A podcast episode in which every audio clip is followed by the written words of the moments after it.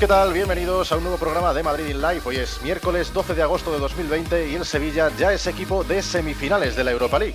Los de Lopetegui buscarán un hueco en la finalísima, pero antes deberán superar a todo un Manchester United. Shakhtar e Inter de Milán disputarán ya la segunda semifinal tras la contundente victoria ucraniana sobre el Basilea. Hoy vuelve la Champions, hoy vuelve la mejor competición del planeta con el, eh, con el, primer partido de cuartos de final que va a enfrentar a las 9 de la noche al Paris Saint-Germain y al Atalanta. Repasaremos también en el día de hoy el resto de enfrentamientos que nos depara esta competición para el resto de la semana y repasaremos también lo que ha ocurrido con el Fútbol Club Barcelona que ha comunicado esta misma mañana un positivo por coronavirus. Enseguida pasaremos a analizar lo ocurrido en Can Barça. El mercado de fichajes sigue en movimiento, en Valencia cada vez sube más la temperatura y veremos qué está ocurriendo a día de hoy en la ciudad del Turia. La polémica vuelta de Odegar, la posible llegada de Ceballos, Bordalás de Azulón un año más y por supuesto tampoco dejaremos de lado el baloncesto, porque también tendremos a Jordi con toda la actualidad de la NBA. Todo esto y mucho más os lo contamos ahora en Madrid in Live. Pero antes de pasar a la actualidad, toca saludar y presentar a nuestro tertuliano colaborador, como quieran llamarlo, del día de hoy. Hola Iñaki, ¿qué tal? Muy buenas. ¿Qué tal? Muy buenas. Gracias lo primero por la invitación. Y bueno, encantado de estar aquí, de poder hablar de fútbol un ratito como siempre en radio y de una competición como la Europa League, la Champions, eh, que nos están deparando, desde luego, para mí, eh, están superando las expectativas y sobre todo una Europa League que está muy abierta, con cuatro aspirantes a ganarla. Sí, la verdad es que está muy bonita. Podría ser perfectamente una semifinal de Champions si no, si no nos dicen que estos eh, equipos son de UEFA. Así que bueno, si te parece bien, antes de meternos de lleno en competiciones europeas, hay que destacar esta noticia de última hora en la que el Fútbol Club Barcelona ha comunicado un positivo por COVID-19. Y es que ayer los jugadores Trincao, Pedri, Mateus, Rafinha, Uriol Busquets, Bagué y Todivo y Miranda, perdón, fueron los que se sometieron a test PCR. Hoy tendrían que empezar la pretemporada en la Masía y uno de ellos ha resultado estar contagiado. Eh, mirándolo por el lado bueno, si es que eso tiene alguna visión positiva, eh, es que no se trata de ninguno de los que forman la expedición a Lisboa y no podrán afectar a la eliminatoria del viernes. Sí, bueno, eso lo primero muy importante para el Fútbol Club Barcelona, sobre todo además porque ayer se jugaba también el preliminar de Champions, de la Champions 2021, ya vamos juntando temporadas y eh, aquel partido se suspendió porque hubo un positivo a dos días del partido y probablemente hubiera puesto en juego eh, eh, la disputa del propio Fútbol Club Barcelona Bayern. Importante que no sea de la primera plantilla, que no esté en la expedición de Lisboa según apuntan y que bueno, que eh, se quede todo en un susto, que, que se pueda aislar y que ojalá no salten más positivos en lo que queda de Champions, porque la verdad, jugando con tan poco margen, suena complicado acabar la temporada si algún equipo tiene una ola de contagios como la tuvo el Fuenlabrada. Sí, así es. Estábamos también pendientes de lo que ocurría con el Atlético de Madrid. De momento, como decíamos en programas anteriores, no ha habido más positivos, salvo los de Versálico y Correa, que también los trataremos ahora en profundidad, porque ya dentro de poco tienen su partido ante el Leipzig. Eh, vamos a ver cómo sigue evolucionando el tema coronavirus. Vamos ahora sí con Europa, porque el Sevilla ya es equipo semifinalista, una vez más, y cada vez está más cerca de volver a escribir su nombre en el trofeo. Eh, viendo a los equipos de semifinales, sabiendo todo el potencial del United, la solidez del Inter, la velocidad que tiene el ¿es favorito el Sevilla? Bueno, para mí el Sevilla no es el principal candidato, pero a partido único puede ganar a cualquiera. A mí me parece que el Inter, sobre todo a nivel técnico, por, eh, por tener a Antonio Conte y su pizarra en el banquillo, me parece el candidato número uno. Es verdad que el Manchester United también ha crecido muchísimo y yo mmm, lo doy todavía un peldañito por encima del Sevilla como favorito, pero bueno, es que el equipo hispalense también está volando en este tramo de temporada. En el final de liga normalmente año tras año era donde el equipo dejaba más dudas y este año es uno de los que le ha venido bien el parón, que el equipo va más sin duda, sobre todo a través de una solidez defensiva que me parece importantísimo recalcar y que también en ataque pues, sigue contando con las individualidades de Ocampos, tiene variantes en la posición de 9 con Enesiri que cuando ha entrado no ha rendido mal, en medio campo, Vanega también parecía que estaba fuera del club y ahora está más dentro que nunca, al menos en cuanto a rendimiento. Y yo creo que el Sevilla va a tener sus oportunidades sin ninguna duda, porque además Lopetegui, esto me parece que es muy importante también, es capaz de sacar el máximo partido a su plantilla, que está exprimiendo al primer equipo en este tramo como ninguno yo creo que lo está haciendo, o como a lo mejor eh, solo lo ha hecho el Manchester United quitando el partido del Copenhague y que por dinámicas, desde luego, me parece que el Sevilla va a dar guerra como mínimo ante el conjunto inglés. Sí, la verdad que yo coincido contigo. El Sevilla es eh, un equipo bastante fuerte, lo ha demostrado a lo largo de toda la temporada. Vamos a ver también qué es lo que ocurre en este verano, a ver si se produce alguna salida, si llega alguna incorporación, qué pasa también con esa cesión de Reguilón, qué va a pasar con el jugador del, con todavía jugador del Real Madrid. Vamos a ver también, es que sí que coincido contigo también en lo del Inter, en que es para mí el claro favorito, tiene un equipo muy sólido, sobre todo atrás Luego tiene también la figura de Brozovic y Varela sacándola desde atrás. Es un equipo que saca muy bien el balón jugado en defensa. Y luego encima, eh, para mí tiene, mm, me voy a mojar bastante, pero para mí ahora mismo tiene la mejor delantera de Europa. Es la que más me gusta. Es el Lukaku que te da fuerza física, te da potencia, te da ese punto de brutalidad. Y luego tienes también a Chiquitín, a Lautaro Martínez, que es todo lo contrario que Lukaku. Entonces tienes mm, todo lo que quieres tener un delantero o todo lo que tiene que tener una delantera en dos jugadores. Sí, sí, yo la verdad que te lo puedo comprar, lo de que sea al menos la dupla que mejor se entiende. A nivel individual sí que hay delanteros, eh, bueno, Lewandowski sin ninguna duda y Benzema, hay muchos nueves que pueden estar por encima, pero a nivel de compenetración y sobre todo de ser capaces en un mismo sistema de adaptar a tus dos mejores piezas o probablemente en este tramo de temporada a las dos piezas más diferenciales e incluso Alexis Sánchez que cuando ha entrado en dinámica lo ha hecho francamente bien y no se esperaba este rendimiento del chileno. Me parece que Conte en ataque tiene un poder intimidatorio que no lo tiene nadie en Europa. En defensa sí que me dejaron alguna duda más en el partido de cuartos. Me, da la sensación de que el Bayer Leverkusen no fue todo lo dañino que podía ser y aún así tuvo sus oportunidades, sobre todo al final, cuando el Inter tuvo que blindarse más cerca de su área y que ahí me dejó más dudas el conjunto italiano pero que por, individualidades, lo has recalcado tú además, en medio campo se está compenetrando también muy bien. Con Brozovic jugando en ocasiones como pivote en una medular formada por tres hombres con dos interiores. Cuando le ha tocado jugar doble pivote y con un media punta tiene la baza de Eriksen o incluso puede mover las piezas con Gagliardini moviéndose ahí también. Bueno, tiene mucha variedad el conjunto italiano Quizá no tenga tanto fondo de plantilla el Sevilla, pero a nivel defensivo me parece que, igual que he dicho que el Inter es el equipo que mejor ataca de la competición, el Sevilla es el que más seguridad me da atrás.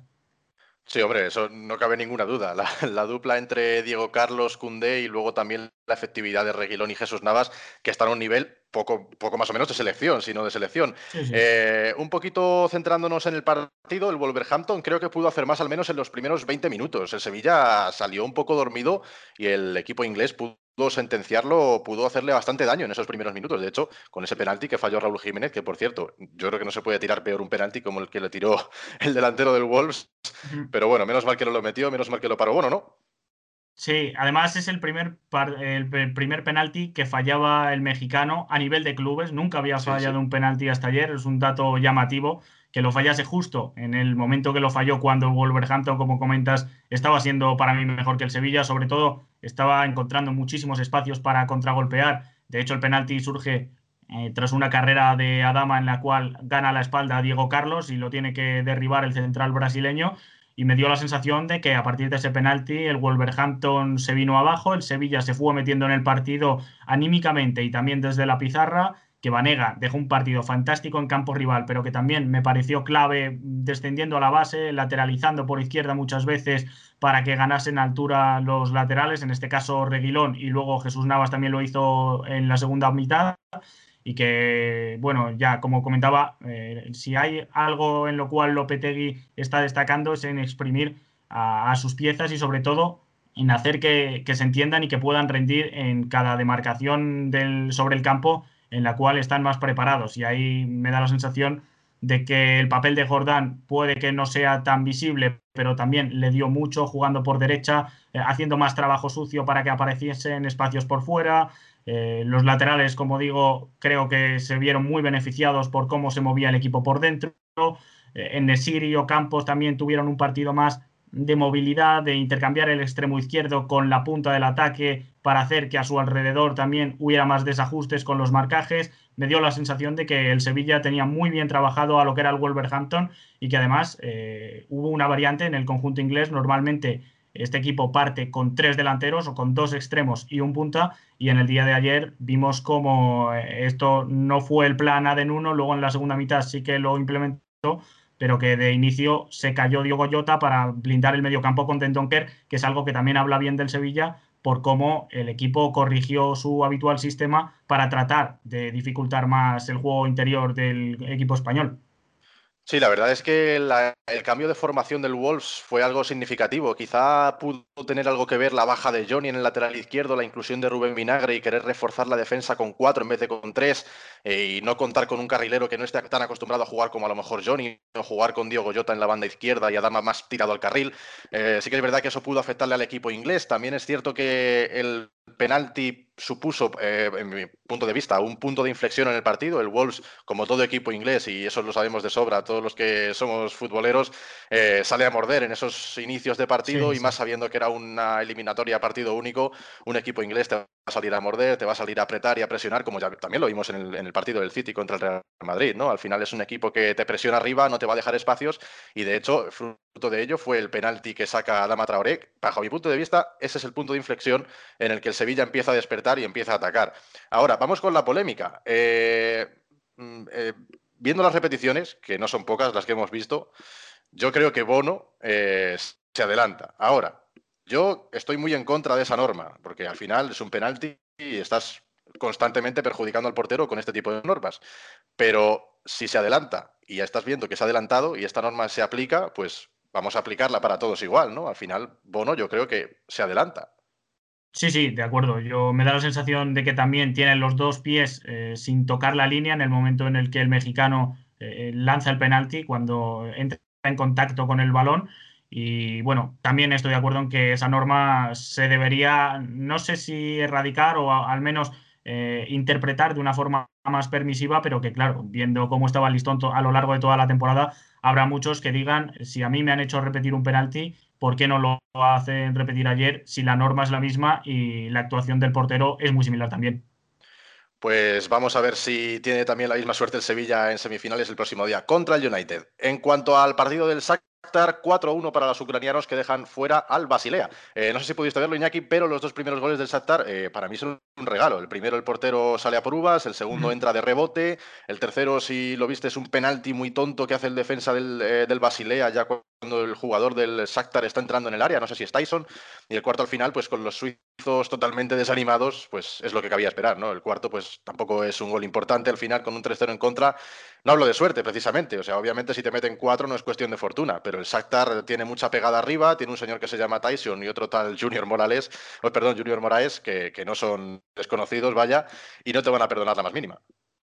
Sí, incluso a Marlos también te lo meto en la ecuación. Me parece que los tres delanteros están fantásticamente bien complementados que los extremos van por dentro constantemente, incluso en alguna ocasión permutan. Eh, es movilidad pura este equipo. A partir del medio campo, que tiene a Stepanenko como medio centro, ayer además se vio como sus acompañantes eran Alan Patrick y Marcos Antonio, que muchas veces había jugado uno u otro en esa segunda altura del medio campo. Ayer juegan los dos. Y bueno, me parece que desde la entrada de Marcos Antonio que es muy joven además, eh, está mejorando aún más lo que era un equipo ya muy peligroso en ataque que en defensa eh, le cuesta más. ayer sufrió bastante para frenar a Artur Cabral.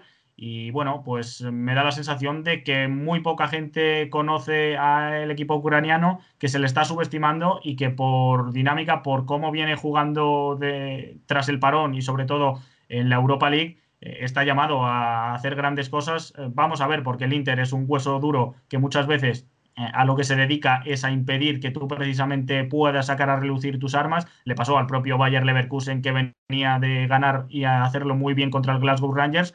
Pero vamos a ver cómo, lo, eh, cómo afronta la eliminatoria el equipo de Conte, porque me da la sensación de que si se juega lo que quiere el Shakhtar, es un partido trampa sin duda, que como te digo, hay mucho dinamismo, constantes triangulaciones, fluidez a través del balón y sin él, y que arriba eh, Tyson, que es precisamente el que provoca el tercer penalti, eh, el tercer gol de, penalti, eh, es desequilibrio puro, mientras Moraes da en cada partido un cleaning de, movilidad arriba. Quizá la principal ausencia sea la de Ismaili en el lateral izquierdo, que para mí era un futbolista tremendamente diferencial y que va a estar fuera para lo que queda de competición y que probablemente no lo veamos hasta 2021 incluso.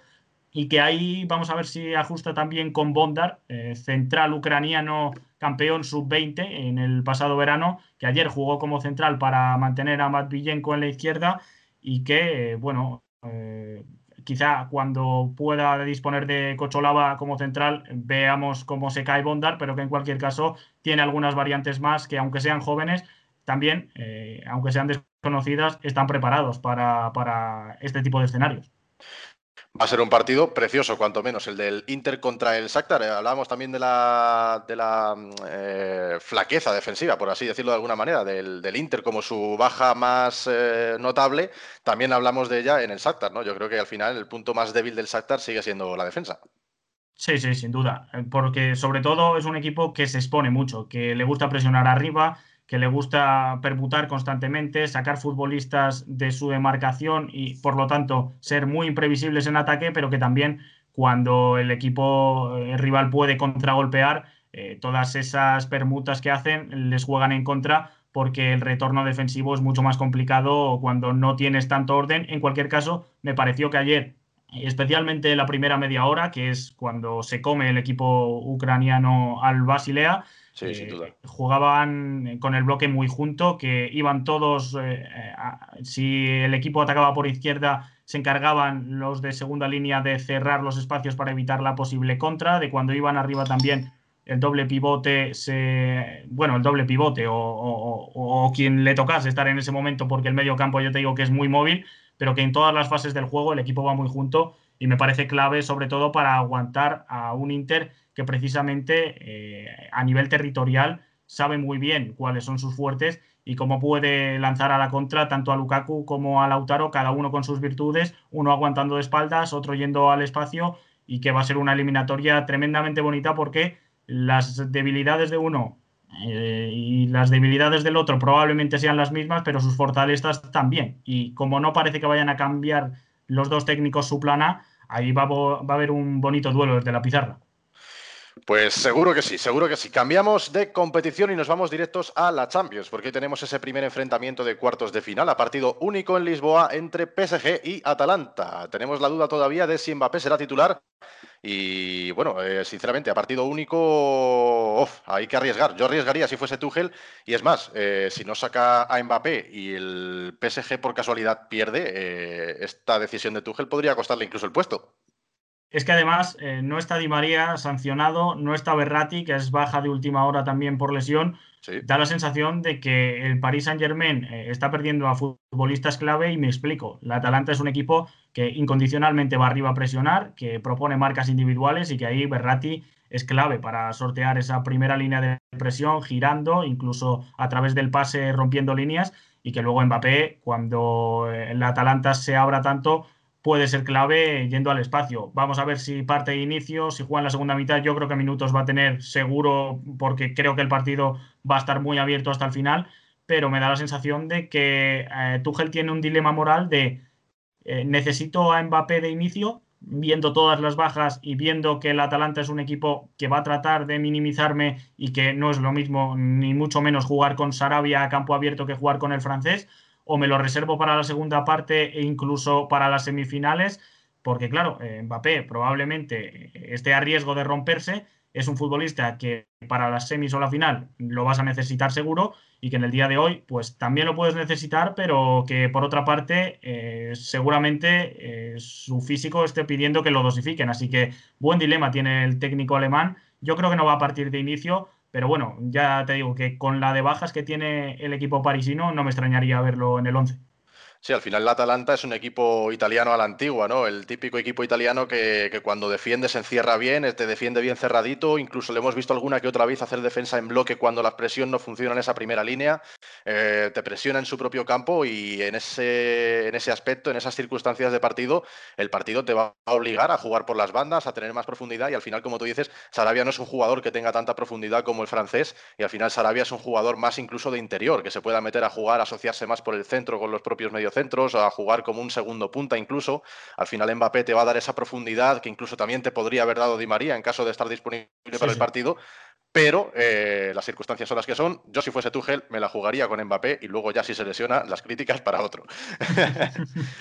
También puede afectar en el PSG la falta de competición, no sé cómo lo ves, pero eh, esa falta de ritmo de competición, de tan solo haber disputado eh, partidos amistosos desde que finalizó la liga, tan solo un partido oficial, de la Copa, que acabó, por cierto, con victoria en los penaltis para el equipo parisino, mm, esta falta de ritmo puede afectar notablemente para el equipo de París.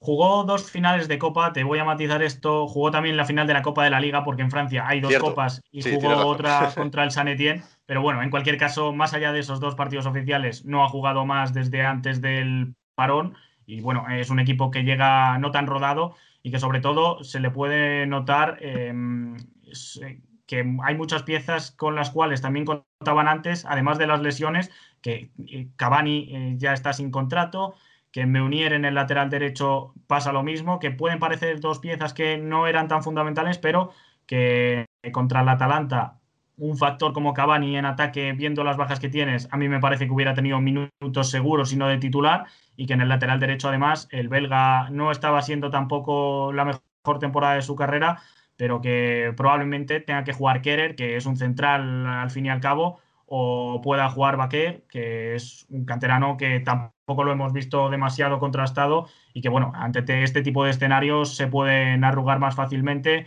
Eh, Dagba es otra opción. En el lateral derecho tiene también una de las principales dudas, yo creo, Tuchel para confeccionar el 11.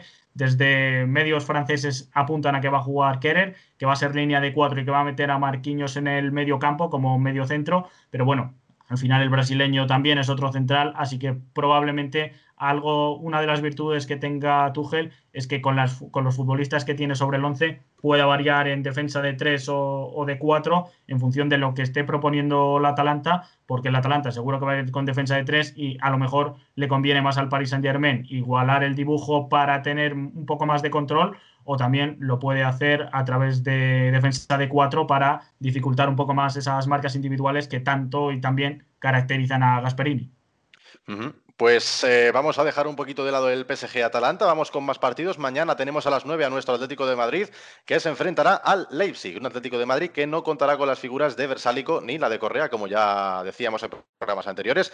Eh, cortito y al pie, Jackie, ¿cómo ves, eh, cuál crees que va a ser la, alternativa del Cholo ante la baja de Correa? Porque al final Correa es un jugador, como ya sabemos, es un revulsivo, es un jugador de esta última media hora, quizá incluso en ocasiones titular para romper con esa dinámica del Cholo, de, un juego tan físico como el que propone el argentino. Vamos a ver, porque así a simple vista en la plantilla, el único que podría suplir esta baja es Carrasco y al final Carrasco juega en otra posición. O lo hemos visto también incluso acompañar en la delantera tanto a Marcos Llorente como a Diego Costa y seguramente apunta al once titular, el jugador belga. Sí, sobre todo es cuestión de perfiles. Carrasco normalmente juega por izquierda y Correa lo hacía más por derecha. Tiene futbolistas para suplir a la argentino, pero sí que es verdad que, sobre todo como revulsivo, no tiene a nadie que te pueda agitar un partido que, si necesitas eh, cambiarlo en la última media hora porque vayas perdiendo o porque incluso veas que con el empate puede ser más atrevido con el Leipzig más mermado físicamente o incluso con alguna tarjeta para el lateral, ahí en ese contexto te da mucho correa. Yo creo que Llorente va a ser de la partida seguro pero la principal duda ahora es ver si va a jugar como segunda punta con Joao Félix por derecha, si va a ser al revés con Joao Félix eh, jugando por detrás de Morata y va a entrar eh, Marcos Llorente en la derecha. Yo creo que una de esas dos alternativas va a ser la de inicio. Quizá incluso salga eh, sin Joao Félix metiendo más trabajo sin balón con Marcos Llorente en la segunda punta y que en la derecha meta Coque para tener también a Saúl y a Tomás con Carrasco por izquierda bueno, tiene distintas alternativas de inicio. Yo creo que de inicio no nos va a sorprender mucho el 11 de Simeone, pero sobre todo es lo que comentas que pierde una baza trascendental para la segunda mitad.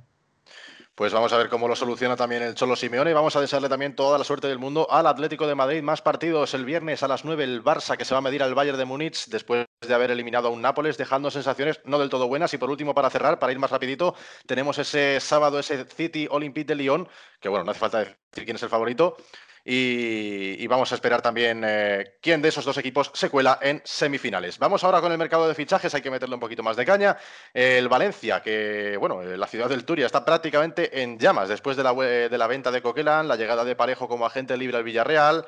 Eh, se empieza a especular incluso con la posible salida de Gabriel Paulista, que también puede estar negociando con el submarino amarillo. La salida de Ferran, que tampoco ha ayudado mucho a calmar el ambiente.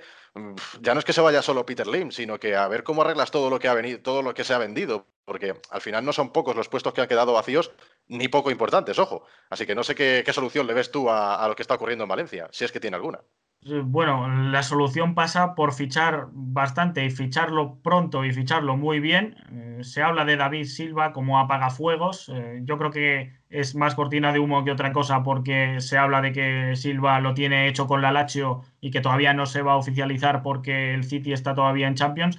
Pero me da la sensación de que el Valencia está vendiendo a jugadores capitales que además se lo está vendiendo a su rival en la comunidad valenciana eso a nivel em, de aficionados también puede ser muy doloroso ver cómo el Villarreal se meta cuarto y el Valencia se pueda volver a quedar fuera de Europa. Vamos a ver cómo es muy pronto para hacer todas estas cábalas, pero desde luego que vender a Parejo, que es tu mejor futbolista sin ninguna duda, y a Paulista, que es un futbolista también que desde la demarcación de central, el Valencia era de lo poco que le daba seguridad esta temporada, me da la sensación de que no se lo puede permitir el Valencia, sobre todo después de cómo ha sido la última temporada y que desde la otra cara de la moneda el Villarreal incorpora a, dos piezas que vamos a ver si sigue Pau Torres porque si se acaba haciendo lo de Paulista va a tener tres centrales de mucha jerarquía y que ahí eh, la rotación no va a ser fácil para una Emery, pero que en cualquier caso ante la marcha de Cazorla, tener a Parejo, pues bueno, ya no solo lo que te da a nivel asociativo, sino también lo que te da a nivel de liderazgo, me parece que el Villarreal se está moviendo en el mercado como nadie hasta ahora.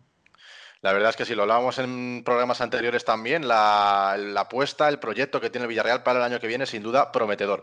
Seguimos con los movimientos del mercado. La vuelta de Odegar parece no haber sentado muy bien en Zubieta, pero es que, claro, la cesión del Real Madrid era de un año, eh, con opción a dos en caso de que el conjunto blanco eh, no quisiese revocarla. Pero es que el, caso es que el Madrid quiere de vuelta al noruego como sea. Y bueno, lo hablábamos ayer también, pero quiero preguntarte a ti, Iñaki, ¿te parece buen movimiento? ¿Tendrá minutos o hueco en el, en el primer equipo o va a ser un caso Jovic? me parece que por características puede ser importante, pero que en esa demarcación como interior derecho ha jugado mucho y muy bien en la Real Sociedad el noruego, pero que en el Real Madrid ahí todavía está Luka Modric, que mientras siga siendo futbolista del conjunto merengue, los partidos importantes los va a jugar y que luego también ha saltado esta temporada la figura de Valverde, que es muy diferente. Al final yo creo que Odegar es el recambio natural de Modric y que mientras el croata siga en plantilla que vamos a ver, porque yo no lo tengo nada claro después de conocerse la vuelta de Martín Odegar, eh, hasta que no se vaya a Modric, me parece que puede ser contraproducente para el noruego eh, desembarcar en el Bernabéu otra vez. Ya le pasó siendo muy joven que acabó como un juguete roto porque se esperaba mucho de él y por las circunstancias no pudo rendir y que ahora me da la sensación de que también el Real Madrid tiene una plantilla muy muy amplia, sin ir más lejos esta temporada, a Isco no lo hemos visto con regularidad y a James apenas yo creo que no ha jugado, incluso en lo que va de 2020, pues bueno, mm, tiene demasiada, demasiado fondo de plantilla para mi gusto el Real Madrid y creo que para jugadores tan jóvenes, pues mencionabas muy bien el caso de Jovic, eh, le puede venir bastante en contra a Odegar si no encuentra minutos.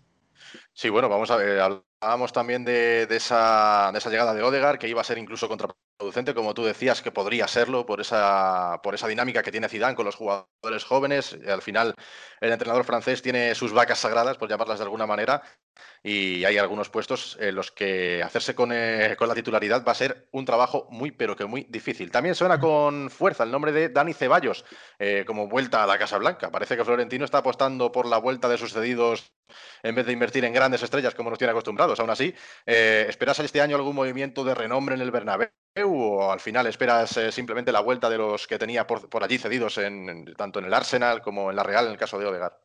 A mí me da la sensación de que el Real Madrid lo está haciendo bien, porque sobre todo si acudes al mercado, eh, la cuestión no es barata, aunque ahora sí que hay más deflación que la temporada pasada, pero que va a ser un mercado express, muy rápido todo cuando finalice la Champions, que, va, lo poco que te lo vayan a vender, te lo van a vender eh, caro por las prisas sobre todo, y que si no fichas un futbolista que te dé un salto cualitativo, bueno, pues hablamos de los de siempre, de Mbappé, de De Bruyne, de estos futbolistas que puedan llegar para ser uno de los dos, tres futbolistas más importantes de la plantilla.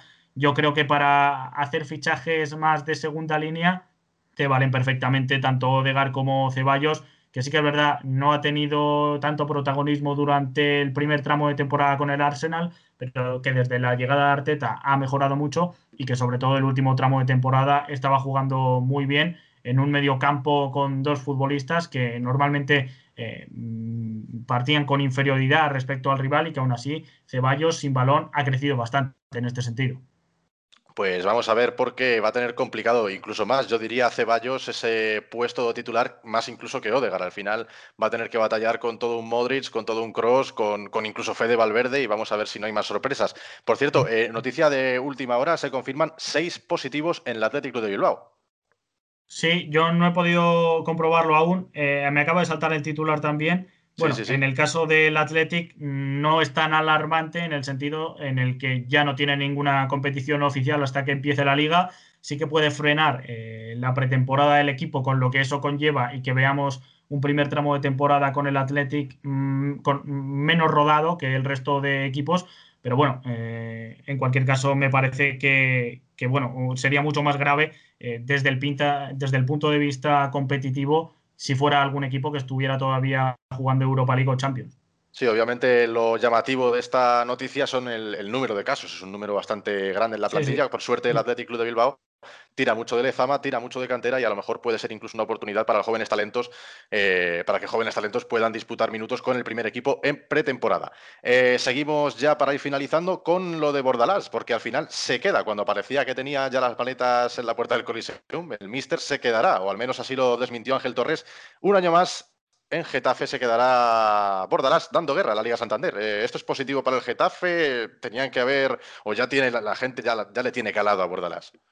Bueno, a mí es que me parece que aunque le tengan calado a Bordalás, lo que ha hecho con el Getafe eh, no lo hubiera hecho ningún entrenador. Me explico. Me parece que tiene futbolistas que, venían de ser desconocidos, entre comillas. A Yené lo rescata, no sé si es de segunda o segunda división B. Con Cabrera pasa tres cuartos de lo mismo y al final esa pareja de centrales eh, es de las más sólidas mientras está junta eh, en el primer tramo de temporada. Me parece que en el medio campo también Máximo y Charambarri no los conocía nadie y que por entendimiento, por compenetración, le van fantásticamente bien a lo que quiere el técnico y que arriba, pues lo de siempre, trayendo futbolistas también de segunda división, Jaime Mata, eh, Ángel Rodríguez, Jorge Molina incluso, bueno, eh, es difícil moverse en el mercado tan bien como lo hace el Getafe y que luego haya alguien, un entrenador que le saque tantísimo rendimiento, que sea tan sólido y que sobre todo eh, haga perder la, seña de identidad al rival, porque yo lo he comentado muchas veces, al Getafe le puedes ganar, pero al Getafe eh, no le puedes jugar como quieres porque prácticamente siempre se juega a lo que quiere el Getafe. Entonces, me parece que si Bordalás continúa, es una buenísima noticia para el Coliseum y yo creo que va a continuar porque en España al menos se están cerrando ya muchos de los banquillos que estaban en el aire, el Villarreal con la contratación de una, eh, una Emery, el Sevilla con Lopetegui que va a continuar seguro, Real Madrid y Barça me da la sensación de que no son equipos para abordarlas tampoco, el Atlético, bueno, al final si todos esos equipos tienen la continuidad en los banquillos asegurada, yo creo que no hay un peldaño superior, al menos en España, al Getafe, que es un proyecto que va más y que bueno, que aunque se ha caído en este último tramo de temporada, la verdad es que yo creo que no es un proyecto que haya terminado, ni mucho menos. No, además, por historia, por todo lo que ha conseguido Bordalás, seguro que la noticia ha sido bien recibida en la ciudad del sur de Madrid. Vamos a dejar estos últimos tres minutitos para escuchar a Jordi, que nos trae toda la actualidad de la NBA. Así que adelante, Jordi. Buenas tardes, Juanjo. Anoche en la NBA tuvimos siete partidos, cuatro de ellos realmente decisivos para definir el play-in del oeste. La jornada empezó con un Nets Magic en el que ninguno de los dos equipos se jugaba nada y en el que se impuso Brooklyn por 108 a 96. Timothée Luau Cabarot y Jeremiah Martin fueron sus máximos anotadores con 24 puntos cada uno. A continuación se enfrentaron los Houston Rockets sin James Harden y los San Antonio Spurs. Los de Popovich se llevaron el encuentro por 105 a 123 con una gran actuación del rookie Keldon Johnson que firmó 24 puntos y 11 rebotes. Con esta victoria, los Spurs mantienen las posibilidades de jugar el play-in, aunque no dependen de ellos. Los Sixers, con muchas bajas, se vieron las caras con el único equipo invicto en la burbuja, los Phoenix Suns. Los de Monty Williams se impusieron cómodamente, como era de esperar, por 130 a 117. Devin Booker llegó a los 35 puntos por tercer partido consecutivo y volvió a ser el mejor de su equipo. y volvió a ser el mejor de su equipo. Al igual que los Spurs, los Suns tienen posibilidades de jugar el play-in, aunque tampoco dependen de ellos mismos. Los Grizzlies volvieron a jugar un partido importantísimo y volvieron a perder, esta vez ante unos Celtics que no reservaron a nadie. Los de Stevens ganaron 122 a 107 con un Jason Tatum que alcanzó los 29 puntos. Con esta derrota, Memphis baja al noveno puesto por primera vez en Orlando. No dependen de ellos mismos para ser octavos, pero sí para ser novenos. A las doce y media hora península española se disputó uno de los mejores encuentros que hemos visto en la burbuja. Los Blazers y los Mavericks protagonizaron una emocionante batalla que se llevaron los primeros gracias a una actuación histórica de Damian Lillard. El base notó 61 tantos y, repartió, y repartió perdón, 8 asistencias que ayudaron a su equipo a poner el marcador final en 134 a 131. Los de estos se colocan octavos y dependen totalmente de ellos para disputar los playoffs. Dallas con esta derrota no podrá alcanzar el sexto puesto de conferencia. Tras este duelo histórico llegó uno intrascendente. Pelicans y Kings, ya eliminados, se enfrentaron en un partido con muchas bajas importantes en el que se impusieron los de Luke Walton 106 a 112 con un Harrison Bass que llegó a los 25 puntos. La jornada terminó con otro encuentro irrelevante entre los Bucks y los Wizards. Milwaukee ganó 126 a 113 pese a las bajas y a la expulsión de Antetokounmpo en el segundo cuarto cuando propinó un cabezazo a Mo Wagner puede que al griego le caiga algún partido de sanción por esta acción en concreto. El mejor de los de Wisconsin fue Brook López con 24 puntos. Y hasta aquí el resumen de la jornada de ayer. Hoy tendremos cuatro partidos más con un Pacers Rockets a las 10 hora peninsular española. Y terminando con la NBA, esto llega a su fin, esto ha sido todo por hoy, toca despedirnos del gran Iñaki, gracias por acompañarnos y por estar aquí con nosotros. Un placer como siempre, Juanjo. Bueno, y nosotros nos vamos, volvemos mañana con más fútbol y todo lo que suceda en el mundo deportivo aquí en Madrid in Live de Sport Radio. Chao, chao.